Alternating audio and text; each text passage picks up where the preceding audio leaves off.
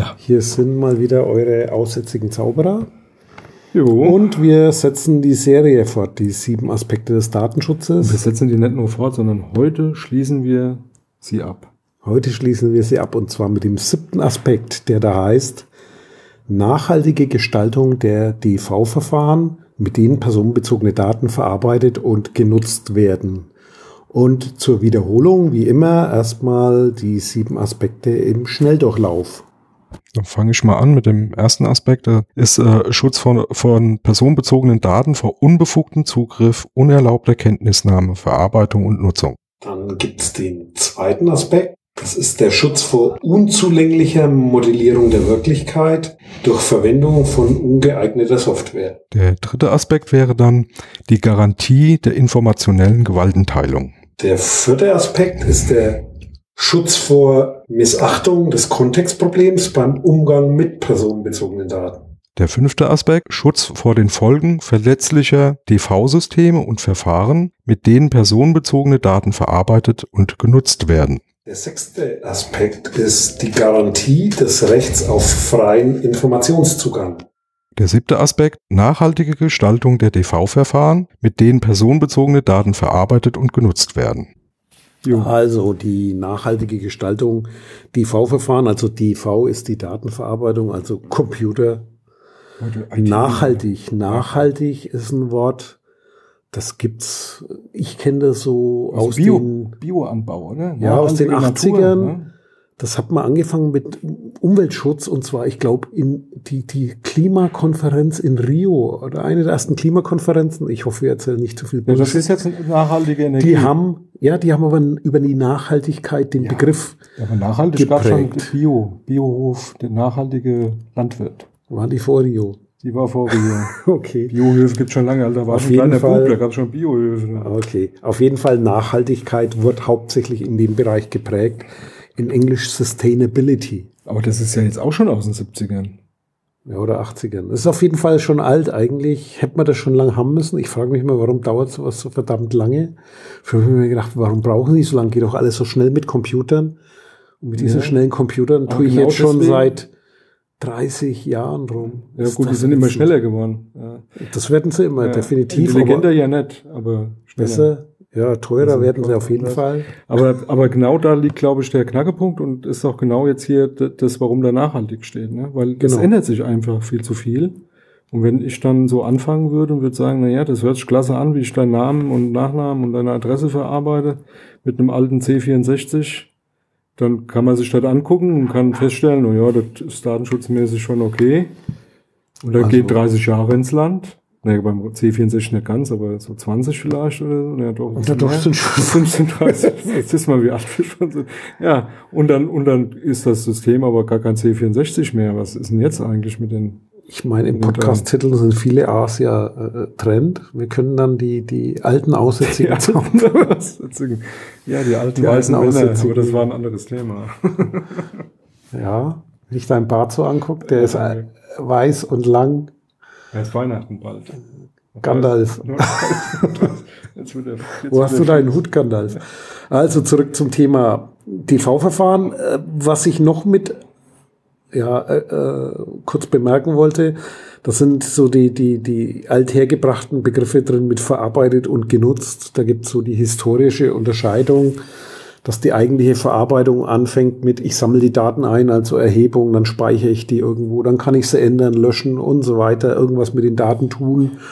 Und wenn ich die dann nochmal verwende, und so hinterher ausdrucke, ich glaube, das war so die erste Verwendung, oder ich schreibe dann wirklich einen Brief damit. Das ist so dieser Begriff verarbeiten und genutzt, ist aber eigentlich mit der aktuellen Gesetzgebung hinfällig. Denn man spricht Also nur noch von Verarbeitung oder wenn man das umschiffen will, finde ich auch ganz gut. Verwendung von Daten ist ein Begriff, den man versteht. Also wenn ich Daten verwende, ist da alles mit gemeint, braucht man nicht immer akademisch trennen, kann man machen. Muss ist eine juristische Hilfskrücke, ist aber nichts für normale Menschen. Das ist zu kompliziert. Also geht es darum, wie kann ich Computer, wenn ich personenbezogene Daten mit Computern verwende, wie kann ich dafür sorgen, dass das, was ich da zum Schutz des Persönlichkeitsrechts mache, also zum Schutz der Menschen, wie kann ich das so gestalten, dass das auch noch vielleicht in ein paar Jahren funktioniert, weil auf der einen Seite alte Kisten werden den C64, der hat, gibt es da Ethernet dafür, also kann ich den ans Internet anschließen? Gebastelt ja, aber damals nee. war da noch keine Buchse. Von damals daher, wenn der alleine, dieser Brotkasten alleine irgendwo im Büro steht, dann ist das nicht unbedingt ein Problem. Na doch, das, mit dem Akustikkoppler habe ich auch noch eins Hause. Ja, auch stimmt, Akustikkoppler. Aber wenn ich los. den nicht online bringe, dann ist das jetzt kein so großes Problem. Wenn ich den C64 ins Internet stelle, dann schon. klingt er gruselig. Ich weiß es nicht. Wie der sich mit dem Akustikkoppler dann verhält, muss man mal genauer angucken. Aber heute ja, aber das ich, Thema, keinen ich, ich glaube, das ist eben schon relativ einfach klar, dass ähm, sich ja äh, Technik ändert, das ist das eine, aber letztendlich auch Verfahren. Also die, die ja. Software ändert sich, auch äh, Prozesse ändern sich, also wer hat da Zugriff auf äh, Systeme. Auch Prozessoren ändern sich. Auch das Thema genau. quasi. Der eine schneller, der andere langsamer. Ja, nicht nur das, sondern äh, ist jetzt alles kaputt. Ne? Also auch die, die virtuellen Maschinen, dieses ja. Hyper-Threading ja. äh, in, in, in den Intel-CPUs ist ja jetzt auch tot. Ja. Da ist jetzt alles durch. Da gibt es eigentlich nichts mehr, was da heile geblieben ist mit Prozessoren, außer mit den Genau, wenn man, und das ist, ist ein schön, schöner Punkt, um es einfach mal von, von der Erklärung her aufzugreifen. Und wenn ich solche Ge Gegebenheiten, also dass jemand feststellt, da gibt es ein Sicherheitsproblem. Also ist jetzt irgendwie hochgekommen, naja, auch virtuelle Maschinen kann man irgendwie so äh, relativ easy angreifen. Und diese Sicherheitsaspekte, die man denen zugeschrieben haben, die sind anscheinend wohl so auch nicht gegeben. Äh, wenn ich das jetzt äh, vor einem halben Jahr diskutiert hätte, hätte ich ja gesagt, na, ist, ist alles gut, ne? Stand der Technik, kann man so machen. Ja, jetzt ein halbes Jahr äh, äh, weiter äh, hat jemand so ein Problem gefunden. Wenn ich jetzt einfach so tun würde, nach dem Motto, ja, hast du dir das mal datenschutzmäßig angeguckt, dieses System? Ja, ist das in Ordnung? Ich sage dann, ja, vor einem halben Jahr habe ich mir das angeguckt, super. Funktioniert alles ganz, ganz hervorragend, sehr, sehr sicher gemacht und so. Dann nützt mir das nix weil in diesem halben Jahr hat sich so viel unter Umständen eben geändert, dass andere Angriffsszenarien dazugekommen sind und Probleme dazugekommen sind, die ja vor einem halben Jahr noch gar nicht berücksichtigt waren. Also muss ich dafür sorgen, das ist genau das, dieser Grundsatz, dass ich mir solche Systeme sehr wohl eben nachhaltig immer wieder mal zur Brust nehmen muss, angucken muss. Passt das denn noch in die Zeit? Was ist gerade im Gesetz, auch schon im Bundesdatenschutzgesetz ja immer aktueller Stand der Technik? Ja, was heißt das? Ne? Aktueller Stand der Technik ist, ist jetzt okay, aber in, in einem Jahr ist es halt auch nicht mehr aktuell, was ich mir heute angeguckt habe. Ne? Viele jammern da immer drüber, wieso schreiben die da so ein komisches Zeug rein, aber juristisch kannst du es nicht anders fassen. Da musst du sagen, aktueller Stand der Technik oder wenn wir jetzt auf die Datenschutzgrundverordnung kommen, die DSGVO, da steht was drin von Datenschutzfolgeabschätzung oder im Englischen Privacy Impact Assessment, also PIA, ist so der Begriff, der da durch die Gegend geistert. Weil DFA, Datenschutzfolgeabschätzung, glaube ich, verwendet keiner, reden alle vom PIA. Äh, da geht es darum, zu gucken, was passiert denn eigentlich äh, mal nach vorne gedacht und was kann denn alles passieren als Folge dieser Datenverarbeitung. Nehmen wir mal her hier, ich habe ich hab so ein schönes Armband hier an meinem rechten Handgelenk, so ein Fitness-Tracker. Und äh, wenn der oder falls der Fitness-Tracker irgendwo mit einem Online-Service, also irgendwo mit dem Internet gekoppelt ist, also meine Daten in der Wolke, Cloud irgendwo liegen. Derjenige, der so einen Service anbietet und baut, der muss natürlich schon ein bisschen vorausdenken, und zwar, welche Informationen habe ich da? Da gibt es einmal das rein formelle, da gibt es verschiedene Kategorien von personenbezogenen Daten. Das wäre jetzt in die Richtung Herzschlag und Bewegung, aber auch Ort. Ich kann damit aufzeichnen, wenn ich irgendwo laufen gehe oder Radfahren gehe, kann ich das Ganze aufzeichnen, habe auch noch mein, meine Wegstrecke dabei, weiß, wie ich da körperlich äh, fit bin. Oder wenn man jetzt guckt, die, die neue Apple Watch, die jetzt demnächst freigeschaltet kriegt, vermute ich mal, das Thema EKG. Das heißt, da ist auch eine Analyse, fast schon ein Gesundheitshinweis dann. Red mal mit einem Arzt. Wenn ich solche Daten irgendwo hinlade, dann hat das natürlich eine Auswirkung. Also nach vorne zu denken und sagen, wie baue ich jetzt diesen ganzen Service? Nicht nur, dass das schick im Internet aussieht und dass ich dann wie auf dem Video nachverfolgen oder nachleben kann, quasi mein, mein, was soll ich schon sagen, Ausritt. Ja, Pferde kannst du auch aufzeichnen. Ja, man reitet ja Tiere. auf so Bicycle. Ja. Genau, Ride My Bike. Also meine Ausfahrt mit dem Fahrrad. Ich ringe gerade im deutschen Wort. Schwierig. Äh, wenn ich da irgendwo den, den, den, den Track, wollte ich schon sagen, den Weg nachvollziehe, dann kann ich mir das als Videoaufzeichnung, sozusagen quasi Videoaufzeichnung angucken und an welcher Stelle ich welchen maximalen Puls hatte, wo habe ich mich am meisten angestrengt, wo ging es bergauf, bergab, wie gesagt, die ganzen Wegkoordinaten bis hin, eventuell zwischendrin nochmal ein EKG machen oder vorher, nachher, dazwischen. Ich glaube, der steigt jetzt aus dem Sarg. Jetzt kommt er aus dem Sarg. Ja. Und holt uns. Und äh, was, was kann da noch alles passieren? Also sozusagen, was ist, wenn diese Daten in falsche Hände kommen? Oder wer, wer mag denn an solche Daten dran? Eine Versicherung, die Krankenkasse, genau. der Nachbar? Also da und daran dann. Der tote Händler, der steht und gerade aus dem Sarg steigt. Da, und daran, er dreht sich um. Ich, muss ich mich mal umdrehen. Naja, und, und daran festmachen, äh, letztendlich welche Risiken ergeben sich. Ne? Und, und ich denke, was unbedingt auch beachtet sein sollte bei dieser äh, Datenschutzfolgeabschätzung, ist natürlich so diese äh, nicht nur zu, zu gucken, ähm, ja, wie gefährlich ist das Datum XYZ oder die Daten, die ich da zusammensammle, in der Zukunft eventuell, sondern tatsächlich daran, Risiken mit Maßnahmen zu, zu, zu belegen, die ein Risiko halt dann auch nach unten schrauben. Also um, um genau auf diese nachhaltige Gestaltung da zurückzukommen, wie passt das jetzt mit dieser, mit dieser äh, ähm, Folgeabschätzung da eigentlich zusammen? Dann muss klar sein, dass ich sowas nur in den Griff kriege, wenn ich regelmäßig mir solche Systeme tatsächlich angucke und an den aktuellen Risiken messe. Ja? Also tatsächlich da mindestens mal reinschreibe, sage ich jetzt mal als eine Regel, ja, was weiß ich, so ein, so ein, so ein hier äh, Fitness, äh, Fitness-Tracker-Hersteller ähm, in, in äh, mindestens mal bei jedem Software-Update oder bei Service-Änderungen dann wirklich jedes Mal wieder guckt nach den aktuellen äh, technischen Gegebenheiten und Risiken, die sich äh, unter Umständen ergeben, was muss ich dagegen tun? Ja. Also jetzt nicht nur so philosophisch, genau. so philosophisch drüber nachzudenken, naja, so tatsächlich ein Risiko mit den Daten rumzuhändeln und die öffentlich ins Internet zu stellen, das ist klar, brauchen wir nicht drüber diskutieren, aber dann eben tatsächlich, was sind denn die Maßnahmen dagegen? Ja, und was passiert, wenn die verloren gehen? Und zwar nicht, ich habe letzte Woche wieder mehrmals zur Diskussion geführt. Sagen Sie mir, was für Datenfelder und wie muss ich das Datenfeld schützen? Äh, das ist, äh, ja, damit kommst du nicht weit, sondern ich stelle immer die Frage, wer ist denn eigentlich Kunde? Das heißt, wer ist die Zielgruppe? Für wen wird das Produkt angeboten? Wer soll da seine Daten wohin schicken? Ja. Wie ist das eine Lebenssituation? Also da quasi über den Tellerrand gucken und sich da reinversetzen. Okay, meine Zielgruppe sind jetzt zum Beispiel Senioren. Äh, die Zielgruppe ist den bei einem Altershandicap irgendwo zu helfen oder was zu kompensieren. Was heißt das denn? Sind die jetzt zu Hause oder gehe ich da quasi Richtung Pflegeheim? Dann, äh, was ist da mein Geschäftsmodell? Was haben die noch für Umstände? Wer hätte da noch Interesse an den Daten? Wie gehe ich damit um? Ja.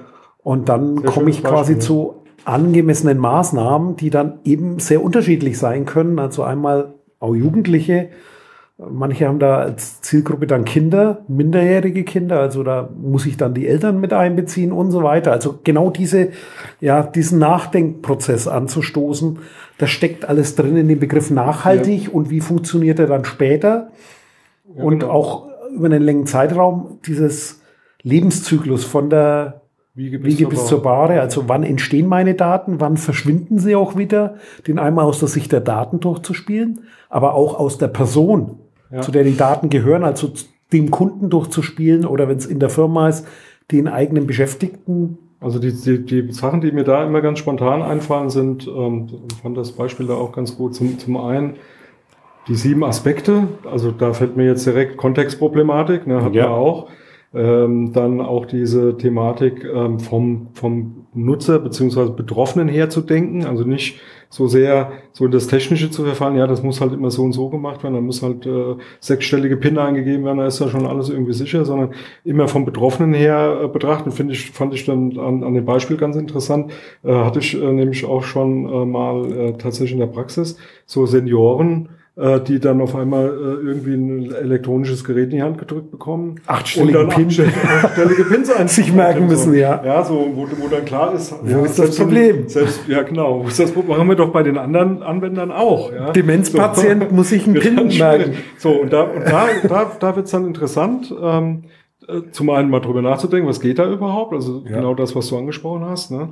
Was ist da noch angemessen äh, und, und welche Risiken ergeben sich? Und dann, und dann vielleicht auch mal zu entscheiden, geht nicht. Ja? Ja. Bestimmte Dinge gehen dann halt einfach nicht. Oder muss man noch mal teilen? Also dass bestimmte Informationen eben dann über so einen Zugang nicht zugänglich sind, ähm, weil wir bei, vom Demenzkranken halt nicht verlangen können, da irgendwie eine ellenlange PIN einzugeben. Und die Technik entwickelt sich weiter. Ne? Das, was wir am Ja. Anfang hatten, ja, wo äh, wo wir vor, vor zwei, drei Jahren noch nur über Pins und Passwörter nachgedacht haben, heute Fingerabdrücke. Fingerabdruck ist jetzt alt, jetzt hat man. Gesichtserkennung, ähm, ja, kann man, kann man zu Was stehen, ist das wie man Nächste? möchte, aber man, man, man kann schon da auch äh, immer wieder mal äh, Sachen angucken und auch erneuern, ja, also und dann vielleicht auch mal sicherer machen. Ne? Was kommt denn nach der Gesichtserkennung? Also kommen dann Bio- die Implantate? Nee, Implantate, ja, das, die gehen ja heute schon, aber ich, was ich glaube, sind, ähm, habe ich auch schon ein paar Sachen gesehen, zufälligerweise von unserem Lieblingsfreund äh, Microsoft, da gab es mal so ein Forschungsprojekt, das mit ähm, körpereigenen äh, biometrischen Geschichten zu kombinieren, wie Schweiß, äh, Leitfähigkeit der Haut und ähm, halt so mehrere von diesen Faktoren. Pheromone? Ja, Also nee, Pheromone war da nicht? dabei, aber die hatten noch mal früher ihr Fitnessband. Ach so, und da das, gab es ein äh, Forschungsprojekt, da haben sie über dieses Fitnessband Microsoft Band. Band, genau. Das Band 2. ich wollte, ich wollte es immer haben. Das war zu klein, wir haben es doch immer- anprobiert. Das ja, war aber ja, vom Umfang her. Ja. Die, die, die also ich habe es nicht ums Handgelenk gebracht. aber äh, von der Funktionalität war es geil. extra nach Seattle gefahren und, Und- hat nicht gepasst. Und die, und die ähm, Sache, die da vorgestellt worden ist, schon eine Zeit lang her, deswegen kann ich es auch erzählen, ähm, war dann tatsächlich da Sen- Sensorik noch zusätzlich mit einzubauen, die dann ähm, Körperströme mitgemessen hat. Und darüber, und das war das Interessante, mit einem Microsoft-Telefon, da gab es noch keine Fingerabdrucksensoren zu der Zeit, einfach mit dem Touchen auf dem Bildschirm die, die praktisch die, die äh, Übergangswiderstände zu messen. Und das korreliert dann mit dem, was das Band äh, praktisch an zusätzlichen Infos gibt.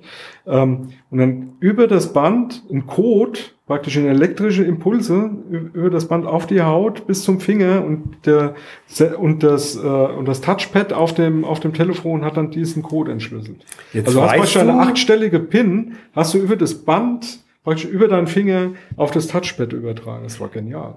Jetzt weißt du auch, Ich glaube, die haben warum Patent die drauf. Das Apple Watch nur zusammen mit dem Telefon verkauft wird. Ja, ja. Die da Ja, noch das- mehr drin Das haben. kann schon sein. Das würde mich nicht wundern. Gehen tut es auf jeden Fall. Die haben das, ich habe es live gesehen, das, Das kommt funktioniert. dann später dann das, funktioniert. EKG sozusagen, wenn dich, dich ruft jemand an, da ruft Das- dich der Arzt an, wird erkannt und dann wird das EKG über. Oder, ja, Ach, deswegen haben die Metallgehäuse ja, das gibt noch, iPhone. gibt noch anders. da. Du kriegst äh, verschiedene Klingeltöne, je nachdem, wie stressig du gerade drauf bist. Okay. Oder dein, deine Frau wird gar nicht mehr durchgelassen. Weißt du, wird Besetzton gesendet, Vor, vorab. weil du, weil du so einen erhöhten Pulsschlag hast gerade. Und, Da fallen mir jetzt ganz andere Sachen ein. ja, ja, genau, das war das mit dem Äh, Ruppellos am äh, Online. Ruppellos online. Online-Rubbellose. Ja, genau. Wo- Die gibt's Ich doch gerade. doch immer online. Ne? Ach, wie war, ach, das war der Modscast hier mit Lotto, Lotto Bayern. Genau, ich rubbel doch immer In Hessen online. gibt's Online-Rubbellose, in Bayern aber nicht. Ja doch, da gibt's die schon, aber nicht mit Geldpreisen. Nicht online. Ah, nicht online, stimmt. Die genau. gibt's nicht online, da muss ich zum, jetzt würde ich sagen, zum, zum Rubbeln noch zum Kiosk. Genau. Oder woanders auch hin. genau. Aber Scherz beiseite. Ähm, Nachhaltigkeit haben wir soweit erklärt. Und eins wollte ich noch, was so ein Begriff ist, das ist Datenschutzmanagement, also dieses, ach, immer dieses Denglisch Privacy Lifecycle Management. Also Datenschutzprozesse, das heißt, sich zum, zu kümmern. Datenschutz ist nichts Einmaliges, sondern das ist was Regelmäßiges, was passieren ändern sich. Und ich muss, wenn, wenn ein Unternehmen sich mit Datenschutz auseinandersetzt, ist halt nicht so, dass ich sage, hier, ich kaufe mal so einen Juristen ein, der mir meine Texte auf der Homepage äh, einmal nennt und dann passt das Ganze. Nee, ist es eben nicht, weil Datenverarbeitung äh, ist immer mehr personenbezogen und an der Stelle haben wir, glaube ich, auch schon mal erzählt, finde ich immer spannend, die, die Studie von 2001. Also, und zwar gab's äh, die Bundesregierung hat im letzten Jahr tausendmal eine Studie im Auftrag gegeben, die am 12. September 2001 veröffentlicht wurde, am blödesten Tag für Datenschutz überhaupt. Hat kein Schwein mehr interessiert. Aber da stand unter anderem drin, es wird irgendwann demnächst, also jetzt haben wir ja 17 Jahre später, das demnächst ist schon lang da, kannst du personenbezogene Daten, du kommst nicht mehr ohne Personenbezug aus. Alles ist irgendwo Ja, ja. personenbezogen beziehbar. überlegt euch mal neue Regeln, wie ihr damit umgehen könnt und die Datenschutzgrundverordnung ist ja eine Antwort darauf. Also, wie gesagt, das ist schon lang durchdacht und gesehen. Das ist nicht so, dass die da endlich aufgewacht sind, sondern da ist schon viel, sag ich mal, Nachdenken, Gehirnschmalz investiert worden, weil es eigentlich alles ist irgendwo personenbeziehbar. Und in der Praxis sage ich auch, wenn einer zu mir kommt, welche Datenfelder sind denn nicht personenbezogen, habe ich gesagt, falscher Ansatz. Reden wir mal über was anderes, reden wir mal, was hast du vor? Ja. Warum was hat es mit den Menschen zu tun, dessen Daten du willst? Und was tust du damit? Erzähl mir das mal allgemein und dann nähern wir uns langsam mal dem Thema, wie können wir die Folgen, wenn da was schief geht, so gestalten, dass dem Einzelnen da eben nichts passiert oder möglichst wenig passiert oder dass er die Kontrolle drüber behält und die Information hat. Ja, aber das ist genau das, das Thema, was wir ja eben auch hatten mit dem Kontext ändert sich, Maßnahmen müssen sich ändern, weil sich Technik ändert. Ja. Und unter Umständen ändert sich auch Gesetzgebung. Ne? Ja, das sind halt die sieben Aspekte. Das heißt, es fängt an.